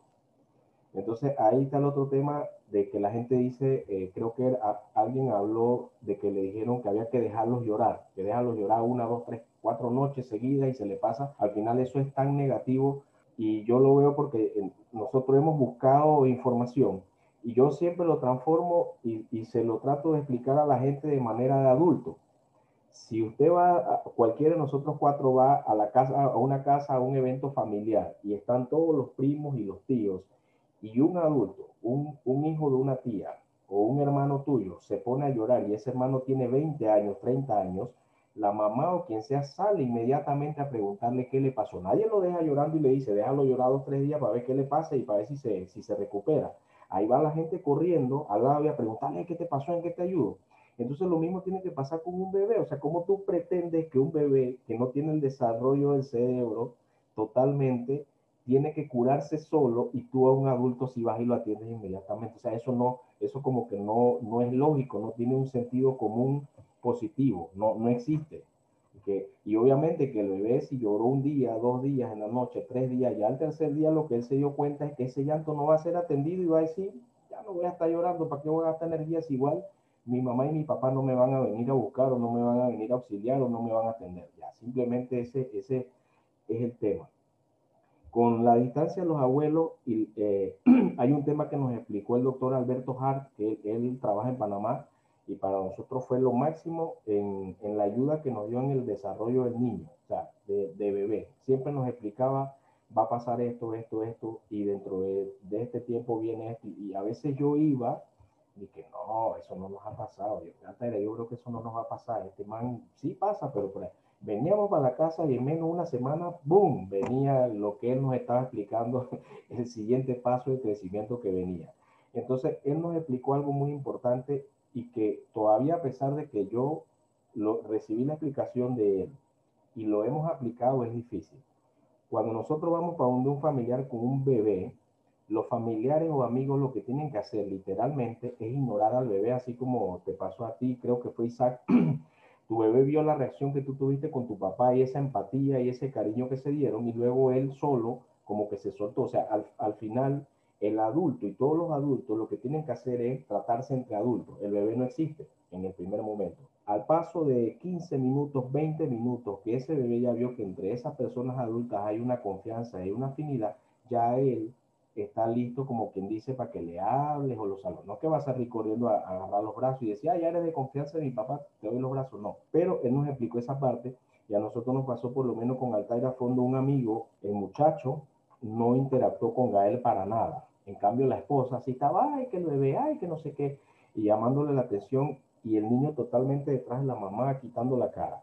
Y a los minutos estaba interactuando con el muchacho que nunca la habló. Entonces, nosotros nos toca como entender esa parte y ese cerebro de ese niño de un año, de seis meses, de dos años, de tres años, qué está pasando por ese cerebro y es que él no necesita una atención directa porque él no está, él no está esperando que ese extraño le hable, ni le salude, ni sean sus amigos, porque él no lo conoce. Pero cuando él empieza a ver que los papás sí y hay una confianza ahí, entonces como ah, bueno, yo creo que si es de confianza sí lo voy a saludar. El tema de las pantallas, totalmente negativo totalmente y no voy a decir que es que no lo, no lo hagamos o no lo pongamos a televisión, pero nosotros en lo personal nos pasó algo y dos veces tuvimos que poner un stop. Y ya un stop, por lo menos el televisor, fue totalmente cerrada esa vía porque Gael tenía una, una manera de comportarse y obviamente que el televisor a todos los niños lo va a entretener porque ahí está pasando algo que ellos no entienden. Y sobre todo con las cómicas, y si son cómicas muy rápidas, que las imágenes cambian por segundo mucho, peor. Y, y, eso lo que hace es que le crea una dependencia y una adicción. Y nosotros empezamos a poner una cómica a Gael y o en, en, esta semana él se alteraba y hacía un berrinche, pero que no hacía nunca. Y los berrinches son totalmente normales. A todos nos va a pasar y todos tienen que experimentar sus emociones, porque a veces también muchos papás piensan que el niño que hace berrinche se porta mal. Y todo el mundo tiene esa etiqueta. El niño que hace berrinche se porta mal. No, el niño tiene que empezar a manejar sus emociones y tiene que expresarlas y eso va a pasar. El que dice que yo no quiero un niño que hace berrinche, pues usted no quiere ningún niño, no lo va a querer nunca porque no vas a tener ni un robot, ni un peluche que lo sientas en una silla y se va a quedar quietecito mientras usted trabaja, conversa o mientras usted hace lo que sea. O ese niño tiene que moverse y, va, va, a querer hacer cosas. Entonces, eh, ese, ese tema de pantalla nos pasó hasta que un día dijimos como será la pantalla. Sí, no. Dijimos, vamos a eliminarla y la conducta cambió inmediatamente. Luego nos vimos obligados nuevamente a la pantalla porque necesitábamos o trabajar algo o hacer algo y no había cómo. Eh, dale, pónsela 10 minutos y le ponemos una alarma y donde la alarma suena, quitamos la pantalla y vuelve y se nos empezó a descontrolar el asunto hasta que dijimos un día cero pantalla. Y no es que no la vea porque obviamente ahorita el, teléfono es como una droga virtual y nosotros mismos empezamos a estar pendientes del teléfono y a veces no tenemos ni siquiera nada que está esperando en el teléfono y queremos ir a revisar la red social o el chat o esto y él nos está viendo y tampoco le podemos decir yo sí lo hago y tú no.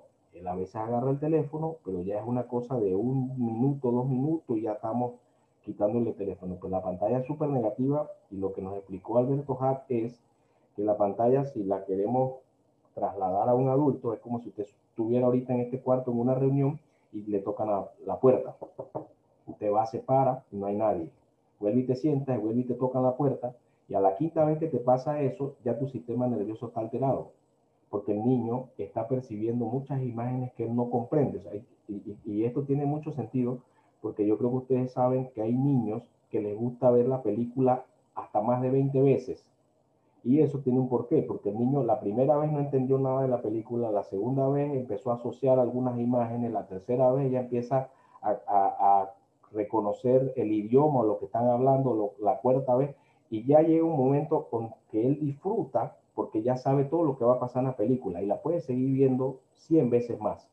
Entonces él nos explicó esa parte y por qué se crea la adicción a la pantalla, por qué hay un niño que está viendo la pantalla y la mamá le habla y dice que no me escucha, no, es que el man metido allá en la pantalla, ya le hiciste un daño por ponerle tanta pantalla cuando estaba chico. Y yo sí me he encontrado gente, por lo menos amigos, familiares, que el niño está alterado, llorando y viene y sacan el teléfono y que yo sé cómo lo voy a calmar. No, espérate, espérate, espérate. Él no ve pantalla. Yo no le pongo a ver ningún video. Y es mucho desconocimiento, creo que alguien habló del, del, abuelo que le quería poner pantalla, porque obviamente el abuelo sí cree que eso, eso es algo positivo y que él no tuvo cuando estuvo chico y que yo quiero, porque mi mamá a veces me, manda, me envía imágenes y me dice, ay, que yo quisiera ver a él viendo los pajaritos, algo que me envía. Y yo me quedo pensando, si supiera que yo ni siquiera le voy a enseñar el video. Y yo varias veces le he dicho, no le, no le ponemos pantallas, no el teléfono. Y una vez estábamos allá, yo a veces los dejo solo, porque ya él tiene tres años y tres meses, yo los dejo solo jugando. Y de repente camino por ahí, está mi mamá con el teléfono, con el niño. Espero un rato y le digo, oye, no, es que yo le estaba enseñando una foto. Yo sí, pero es que no es foto, es que nosotros recuerda que no le queremos enseñar el teléfono, sino entonces cuando yo me voy ahora, me va a pedir el teléfono y yo no se lo voy a dar. Que mejor juega con él. Bueno, ellos han creado ese vínculo muy bien porque se ponen a jugar con carritos y con todo. Eh, el baño bajo la lluvia, ese es un tema que a mí me encanta aquí. y todo eso yo se lo iba preguntando a Alberto cuando estuvo Gael eh, bebé, porque a mí sí me llamaba la atención ese tema, sobre todo aquí en Panamá, de que la lluvia resfría, de que la lluvia enferma, de que cuando vienen las primeras gotas de lluvia aquí todo el mundo sale corriendo como si está cayendo ácido. Y cuando él estaba pequeño, que fuimos una cita con Alberto Hart, yo le pregunté, ¿y qué, esto es clave? ¿La lluvia resfría, hace daño o no hace daño? Y el me dijo, totalmente no. Búscate en internet tú con tu teléfono las posibilidades de que la lluvia resfríe. Yo haga él la pandemia, el domingo pasado creo que estábamos en cuarentena, o el antepasado estábamos en cuarentena aquí, yo me fui para el parque, cayó la lluvia, nos fuimos a coger unos aguacates, además quería jugar ahí en la, donde pasa el agua lluvia, jugamos, charqueó, vinimos y no pasó nada, gracias a Dios. Y el agua lluvia, de verdad que eso sí no tiene nada que ver con la realidad de enfermedades, nada. Y yo lo digo como adulto porque yo hacía enduro en, en motocicleta y nosotros cada vez que salíamos a hacer un trillo, nos caía la lluvia. Y ese tema de que si estás sofocado, la lluvia te hace daño tampoco, porque nosotros en esa moto andábamos todos sudados desde la mañana hasta mediodía, una de la tarde. Nos caía la lluvia a las dos de la tarde y teníamos que venir en la moto hasta donde estaban los carros, hasta donde habíamos salido. Y nunca escuché a ningún compañero decir al día siguiente, estoy resfriado por la lluvia de ayer. Entonces, no sé si alguno quiere eh, resaltar o hablar sobre algún tema que hayamos hablado ahí que le llamó la atención. Eh, bueno, yo creo que, yo creo que tú has sido muy sabio en resumir prácticamente la actividad. De verdad que tocaste puntos muy, muy importantes. Eh, y también fuiste muy sabio en decir, creo que Isaac lo dijo, porque aquí los tres somos Isaac. Yo soy Mario Isaac, así que ahí no había, ahí no había problemas de, ahí no hay si fallo. te equivocaste de quién lo dijo. no hay fallo. Bueno, este, no, mira, de verdad que yo, yo creo que este tema o eh, actividades como esta se prestan para, yo creo que aquí podríamos, podríamos pasar hablando todo el día. Tenemos muchos temas que, que tocar y la verdad es que yo, yo más que, que todo agradecerles por esta oportunidad de, de invitarme y, y, de, de, poder, de permitirme compartir con otros padres como ustedes. Porque muchas veces nosotros vemos a las mamás o me ha tocado ir, por ejemplo, a, a, las charlas que da Altaira, y generalmente son mamás. Entonces, eh, como que darte cuenta de que hay papás para nosotros los hombres es como más fácil hablar entre nosotros, ¿me explico? Entonces, creo que estas actividades son muy buenas. La verdad que los felicito y les agradezco la iniciativa. Eh, yo básicamente quisiera resaltar un poco es la parte esa del vínculo y a la vez de resaltarlo, invitar a los papás que, que escuchen, que nos escuchen pues en algún momento, que, que se vinculen con sus hijos, que no tengan ese miedo de que el vínculo es con la mamá. Muchas veces vemos por ahí que el amor de madre, que el amor de madre, el amor de madre es infinito, pero el amor de padre también. Y casualmente en esta serie que, que les dije que estaba viendo, veía cómo ese vínculo de, del padre con los niños se da justamente por el contacto con el niño desde que nace. O sea, ese cuando nosotros no los tenemos en la barriga, lo tiene la mamá, ya ahí hay un, un, contacto. Pero dice que cuando el niño nace, de ahí en adelante es como si empezáramos de cero, tanto la mamá como el papá. Y, y qué tanto nos vinculemos, qué tanto estemos en contacto con el bebé, de eso va a depender nuestro vínculo con nuestros hijos. Entonces yo creo que tenemos una oportunidad de oro para poder desarrollar esa, esa amistad, ese contacto directo, esa confianza, ese respeto mutuo y tener como una comunicación muy abierta con nuestros hijos desde pequeños. Pero tenemos que vincularnos mucho con ellos y creo que ustedes bien lo han dicho, ¿no? O sea, llevarlos paso a paso, entender qué es lo que necesitan y no darle lo que nosotros creemos que necesitan, sino identificar sus necesidades, porque son vidas diferentes a las nuestras. Nosotros muchas veces cometemos el error de que nos vemos en ellos y queremos que ellos vivan lo que nosotros no vivimos o queremos que ellos hagan lo que nosotros no, no hicimos. Sin embargo, ellos son una vida diferente. Ellos van a tener sus propios retos, sus propias metas, sus propios ideales. Entonces, nosotros tenemos que llevarles poco a poco a que los puedan desarrollar de manera adecuada. Recalcar un poquito lo del celular y las pantallas, eh, nosotros tampoco, pues tratamos de, también tratamos de evitarlo. Eh, mi papá, por ejemplo, él es un abuelo muy regalón, hasta conmigo también era muy así de que regalo regalo. Y me dice, le voy a regalar una tele para el cuarto de la niña. Digo, no, te lo agradezco, pero no. Digo, dame la tele y yo me la llevo para la oficina o otra cosa, pero te lo agradezco, pero no. Y entonces después a los días me dice, Mario, yo te llamo para ver a la niña por videollamada, obviamente, dice, y, y tú a veces no me contestas. Digo, bueno, papá, a veces estoy trabajando, yo trabajo hasta la madrugada, a veces hasta tarde, y a veces estoy trabajando. Dice, bueno, estaba pensando que yo creo que de pronto será bueno que le regalemos un celular o una tablet a Yo también te lo agradezco, pero no. Entonces, ella puede tener comunicación con ustedes por una videollamada, pero obviamente supervisada. Esa niña con un, con un celular, con una tablet, no hace nada. Y esto ha sido una decisión que, que la verdad nos ha costado, por eso, por, la, por las influencias externas y, y al ver a la gran mayoría de nuestras amistades cercanas, como, como usted tú bien lo decías, eh, entretienen a los niños con un video, entretienen a los niños, lo llevan en el carro, en un celular en el cabezal del carro para que vayan viendo ese video, para que cualquier rabieta la, la, la, arreglan por allí. Qué bonito es, por ejemplo, en mi caso, yo cuando llevo a Sofía en el carro, en la parte de atrás, yo le pongo el espejo, lo estoy viendo y, y me toca cantar desde que salgo hasta que llego, ¿no? Y ya ella se sabe todas las canciones. Recuerdo que para, para la Navidad nos tocó viajar y Sofía iba allá atrás y yo canté un viaje de cuatro horas, el burrito sabanero en todas las versiones posibles, desde salsa, merengue, bachata, típico, todo. Yo canté todas las versiones del burrito sabanero. Y entonces es muy bonito ese vínculo y, ves cómo tu hijo se va este, identificando con eso versus que esté identificado con un personaje de, detrás de una pantalla, un personaje que ni siquiera existe y que seguramente no le va a enseñar las, no, te puedo, no te puedo decir que no le va a enseñar nada bueno, porque habrá caricaturas educativas que tal vez le transmitan alguna información buena, pero no le va a enseñar tantas cosas buenas para enfrentarse a la vida como las que les puedes enseñar tú como padre. Así que yo creo que mi mensaje para los padres que nos escuchen es que se vinculen con sus hijos y que traten de pasar el mayor tiempo posible con ellos para desarrollar ese instinto, porque es, es a veces pensamos que actuamos por instinto, pero eso hay que desarrollarlo con el contacto con los niños yo quisiera seguir sobre esa misma línea en el tema del, del, vínculo. Yo pienso que a veces caemos en el error de comparar, como si tuviéramos que competir con, con la mujer para saber quién tiene el mejor vínculo con los hijos. Y creo que ese es el error, porque no podemos. O sea, no es igual el vínculo que van a generar con un papá que con una mamá. Y, y por lo tanto no tenemos que competir porque no hay forma de poner, estaríamos eh, comparando manzanas con, con peras, o sea, son dos cosas diferentes y nuestros hijos necesitan el vínculo con nosotros, con, nuestro, con su papá, así como necesitan el vínculo con su mamá. Y no, y no se trata de competencia, hay, hay, hay mañanas, por ejemplo, en las que Matías amanece que quiere estar conmigo pegado y la mamá lo busca y él dice, no, no, no hay días en que amanece al contrario y quiere estar con ella y prefiere estar allá. Y yo, yo lo busco y él dice, no, no, no.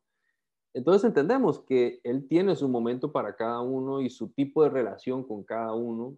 Eh, y entonces para nosotros como papás, creo que la tarea es descubrir cómo nos vinculamos con ellos y ellos con nosotros. Y no tanto tratar de ver si es mejor con mamá o con papá, sino decir, es que lo que puede generar conmigo no va a ser nunca igual a lo que va a generar con su mamá y viceversa. Y para nosotros como padres, como hombres, eh, es una experiencia inigualable podernos conectar con, con, una persona que es nuestro hijo, pero que no es tan nuestro, eh, es una persona. O sea, eh, a veces creo que uno lo siente como si, como si le pertenecieran realmente y no es así, estamos siendo, yo digo que, es un préstamo, eh, Dios nos prestó sus hijos para que nosotros los criáramos y les ayudáramos a desarrollarse y, generamos ese vínculo saludable, no dependiente, porque ahí es donde a veces creo que fracasamos, porque queremos que dependan de nosotros o que eh, nosotros tenemos que tomar decisiones por ellos cuando realmente es ayudarles a que ellos puedan hacerlo por sí mismos y que la seguridad que encuentran en nosotros no es porque nosotros les hacemos las cosas, sino porque, porque somos, somos parte de una familia. Eh, nosotros lo, hemos hecho, por ejemplo, en cosas tan sencillas como, como verlo a él cuando se frustra porque está tratando de jalar una, una, una mesita o algo pequeño y que no lo logra hacer o porque lo está haciendo de una manera inadecuada, quiere, quiere poner un carrito sobre otro y no le funciona y se frustra. Y la manera más fácil que yo veo es llegar y ponérselo yo y que él ya lo haga, pero tengo que resistirme a esa tentación y dejarlo que él lo vaya desarrollando, acompañarlo en el proceso, decirle, mira, hay otras maneras, inténtalo otra vez, vamos a buscar otra forma y permitir que él desarrolle y encuentre formas propias para hacerlo y, creo que entonces generamos ese vínculo de seguridad. Igual eh, eh, a veces eh, estamos jugando y él se cae. Inmediatamente que se cae me voltea a ver para ver cuál es mi reacción y qué yo voy a hacer. mi reacción es como que yo sigo con el juego, ¿no? Y le digo, ay, te caíste, vamos, levántate, sigue adelante y vamos a seguir jugando. Y él se levanta inmediatamente. En otros casos de lo que yo he visto, e incluso en mi propia eh, crianza, eh, la reacción era otra. Las mamás o los papás corren desesperados y escandalizados, algo le pasó y ya los niños se asustan y lloran.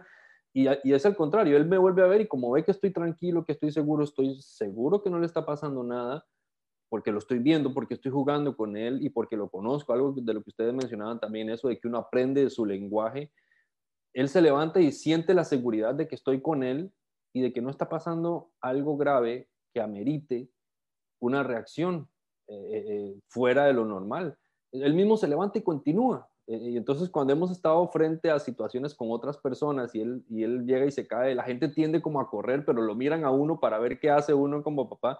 Y al ver la reacción segura, tranquila, sin, sin, sin escándalo ni nada, los niños se levantan y continúan y la gente se queda como que, wow, se, levantó, no hubo show, no hubo escándalo, no hubo por qué em, de pronto afirmarle una, una, una, inseguridad, sino al contrario, se sintió seguro, está tranquilo, sabe que caerse, bueno, es parte, si hay un golpe o algo un poco más fuerte es cuando uno reacciona un poco más acelerado, porque obviamente hay situaciones y situaciones, pero uno va aprendiendo a leer ese lenguaje y a generar ese vínculo de seguridad de, fortaleza, de firmeza con ellos, que no se compara a lo de la mamá y que no podemos nunca compararlo uno con el otro, sino que lo desarrollamos de manera natural y saludable en un vínculo de, padre e hijo o hija, ¿verdad? Según lo que, lo que tenemos. Y creo que, bueno, quería resaltar ese detalle que me parece, que me parece fundamental. También agradecerles a esta, esta oportunidad. Creo que hay un, un despertar de pronto no enorme, pero sí hay un despertar ya que se va moviendo poco a poco y se va haciendo más grande cada vez de, de papás que están involucrándose en la crianza de sus hijos de manera saludable y de manera real, no solamente como proveedores, sino como papás en todo el sentido de la palabra. Y por eso los felicito por esta, por esta iniciativa y les agradezco la oportunidad también de participar un poquito con las experiencias que tenemos y con nuestras con nuestros fallos y errores, que es así como estamos aquí, por eso mismo, porque en nuestros fallos y errores estamos aprendiendo y de lo poquito que hemos ido haciendo y de todo lo que nos falta para aprender, compartimos y creo que así es como, como mejor se disfruta el aprendizaje. Mientras estamos aprendiendo, estamos enseñando de lo que aprendemos. Sí, yo pienso que comparto la, la, la idea de ustedes. Eh, creo que por mucho tiempo, o desde que yo tengo su razón, escucho el, comentario a veces que madre solo hay una, padre te lo encuentras a la vuelta de la esquina. Tal vez ese es el concepto que se maneja hoy, pero me he dado cuenta de que, de que yo como padre no ayudo a mi esposa, yo tengo una responsabilidad también con mi, con mi familia, con mi hijo, eh, y somos un equipo. Eh, yo le podré dar algo a, a mi bebé que mi esposa no le va a dar y mi esposa le dará algo que yo no le puedo dar, tanto físicamente como emocionalmente, espiritualmente. Y somos un equipo. La única manera que tenemos para, para salir adelante con la crianza de nuestros hijos es trabajar en equipo con nuestras esposas. Yo tengo ese, ese, ese, digámoslo, esa pared con mi familia y la familia de mi esposa. Sí se percibe que todavía eh, se, se, le da el, el real, sea a la mujer, a la madre, pero al ver cómo, cómo vivimos en casa, no necesito o trato de no, no depender de los comentarios de otros, sino darme cuenta que, que como padre vincularme con mi hijo eh, eh, le va a traer beneficios y, lo, y, le está trayendo beneficios. Yo sí quería eh, resaltar esa parte porque, como dice Isa Román, es, es un despertar que está viendo. Y nosotros podemos hacer la diferencia. Ahorita somos cuatro, pero no sabemos cuántos padres ahorita también están pasando, viviendo lo que estamos viviendo nosotros, y esto es un apoyo grande. Eh, sí quería mencionarle con respecto a las pantallas, eh, nosotros también hemos mantenido, hemos tratado de mantener el, el, el uso de las pantallas eh, bien limitado. Eh, sé que en algún momento llegará el, el, tiempo en que lo va a tener que hacer, pero mientras esté en mi, en mi poder ayudarle a, a, a mantener ese límite lo más que se pueda, eh, prefiero verlo jugando en el patio, ah, que se le pegan las coloradillas. Bueno, a mí como padre me tocará ponerle su big, sacarle su coloradilla y ver, o sea, no, no pasa nada. Y, y, me gusta por lo menos escuchar a Mario que, que él, él, tiene eh, animales en su casa. Yo tengo un perro, a mí, yo también crecí con, con, con vacas, con gallinas, y me gustaría que mi hijo eh, creciera de esa forma. Siento que la naturaleza educa también, la naturaleza educa por sí sola a nuestros hijos y compartir con ellos es, es, muy, es, muy, importante. Otra cosa que sí quería mencionar también es que eh, por lo menos nosotros hemos, hemos tratado de que, de que Lucas sepa que, que hay sentimientos, que hay emociones que se sienten y que si tiene que llorar, que llore, si, si, si está enojado dentro, dentro de cómo nosotros lo podemos guiar, él se puede enojar. Y yo recuerdo que a nosotros nos pegaban si llorábamos. O sea, nos pegaban y tras que nos pegaban no podíamos llorar y, y, y, entonces, ¿cómo libero esa emoción? ¿Cómo saco eso? Entonces, eh, ahorita que, que, que, Román mencionaba de que, de que si el niño se cae y no se hace el show, eh, exactamente es eso. O sea, si, si, si, te dolió, llora, pero yo entiendo que te dolió y, y listo, te acompaño en tu dolor y, desde acá estoy viendo que no te pasa nada. Pero a veces alimentamos los miedos de nuestros hijos con nuestros propios miedos, con, lo, con los miedos que hemos tenido de, de, de, de vida eh, por lo menos con Lucas, él sí se ha caído fuerte, se ha golpeado y vamos, lo, bueno, papi, te lloró, te, te, dolió, estás llorando, papá está aquí, mamá está aquí, eh, tienes que llorar. Eh, una de las cosas que, que, aprendí yendo a terapia es que a veces nosotros limitamos nosotros nuestras emociones y no le demostramos a nuestros hijos que también tenemos emociones y que se vale sentir, se vale llorar, se vale reír, se vale no solo tener alegría, se vale también sentir en un momento molestia, incomodidad.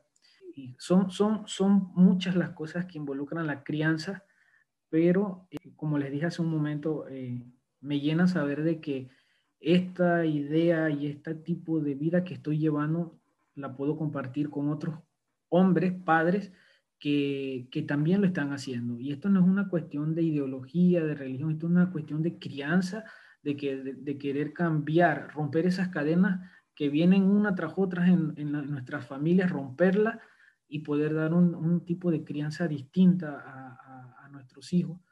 El vínculo, el vínculo, yo me quedo más que todo con eso, el vínculo que podemos tener con, con nuestros hijos y también con nuestras esposas. O sea, que yo, yo digo, o sea, ¿cómo, ¿cómo mi hijo puede entender cómo es el trato hacia una dama o hacia una mujer si, cómo, si no ve en mí cómo es el trato con mi esposa? O sea, cosas, detalles como esos que van formando, se van, se van formando en el lugar y por eso para mí es un tema de equipo, un, un, un tema de trabajo en equipo. Y nada, eh, igual que, que, Mario y que, que Román, agradezco uh, el tiempo, sobre todo porque en este tipo de conversatorios uno aprende, uno aprende de la experiencia de los demás, eh, se, te das cuenta que no te estás equivocando, que tal vez sí tienes que mejorar en algo, tal vez eh, tienes que modificar eh, en algo, y, y, esto ayuda mucho. Yo, yo sí escucho a mi esposa que pues ella se conecta también, escucha los conversatorios con Altaira, ella me comenta, eh, pero agradezco el tiempo y sobre todo pues haber compartido este, estas experiencias entre nosotros, que aunque no nos conocemos en persona, pues sí, hay un, sí nos une algo y es el, es el hecho de, de, de, como padres querer estar vinculados con nuestros hijos por el, un, un, crecimiento eh, positivo, eh, un crecimiento mejor para, para ellos. Así que igual gracias, eh, gracias por compartir. Bien, eh, yo como cierre, eh, el mensaje que le daría a los demás papás escuchándolo a ustedes es que la crianza o, o, o, el desarrollo de nuestros hijos sí se puede disfrutar. Se puede disfrutar, se puede gozar y como, como dijo Isaac, los Isaacs, eh, nosotros también como padres podemos estar cansados, podemos tener, eh, manejar nuestras inquietudes o algún malestar y pues también tenemos derecho a decirle, mamá, encárgate tu momento, que yo necesito un espacio y regreso una emoción o algo, porque al final los niños también tienen que descubrir que esas emociones a nosotros también nos pasan. Entonces, como mensaje final, yo sí quiero permitirme leer lo que una de las tantas cosas que ha escrito el, el pediatra Carlos González, un español, no sé si, si han escuchado de él, y esta a mí me gustó mucho. Malcriar significa crear mal, es decir, con poco cariño, pocos brazos, poco respeto y pocos mimos. Es imposible malcriar a un niño por hacerle mucho caso, sostenerlo mucho en brazos, consolarle mucho cuando llora o jugar mucho con él. Y de verdad que a mí me identifica en 100% esas palabras de, del doctor Carlos González. Así que bueno, eh, me despido muy agradecido, muy contento con la interacción que hemos hecho. Eh, con las experiencias de cada uno de ustedes y como dijeron por ahí, yo creo que nos podemos quedar aquí toda la tarde conversando. Así que gracias a, los ISACs y ahí estamos en comunicación. Bueno, estamos en un mes muy especial, mes de junio, mes en que se celebra también el Día del Padre, así que creo que este ha sido como que un encuentro de padres en el mes del Día del Padre. Así que bueno, desearles que pasen un muy feliz día a los tres que están aquí y a todos los que no, nos vean. Pues así que de mi parte y sé que de, de, todos ustedes, les enviamos un fuerte abrazo y muchas felicidades en el Día de los Padres. Aprovechenlo y, y pásenlo muy bien con sus hijos. Gracias, gracias. Igual para Gracias ustedes. y saludos igual para todos. Saludos.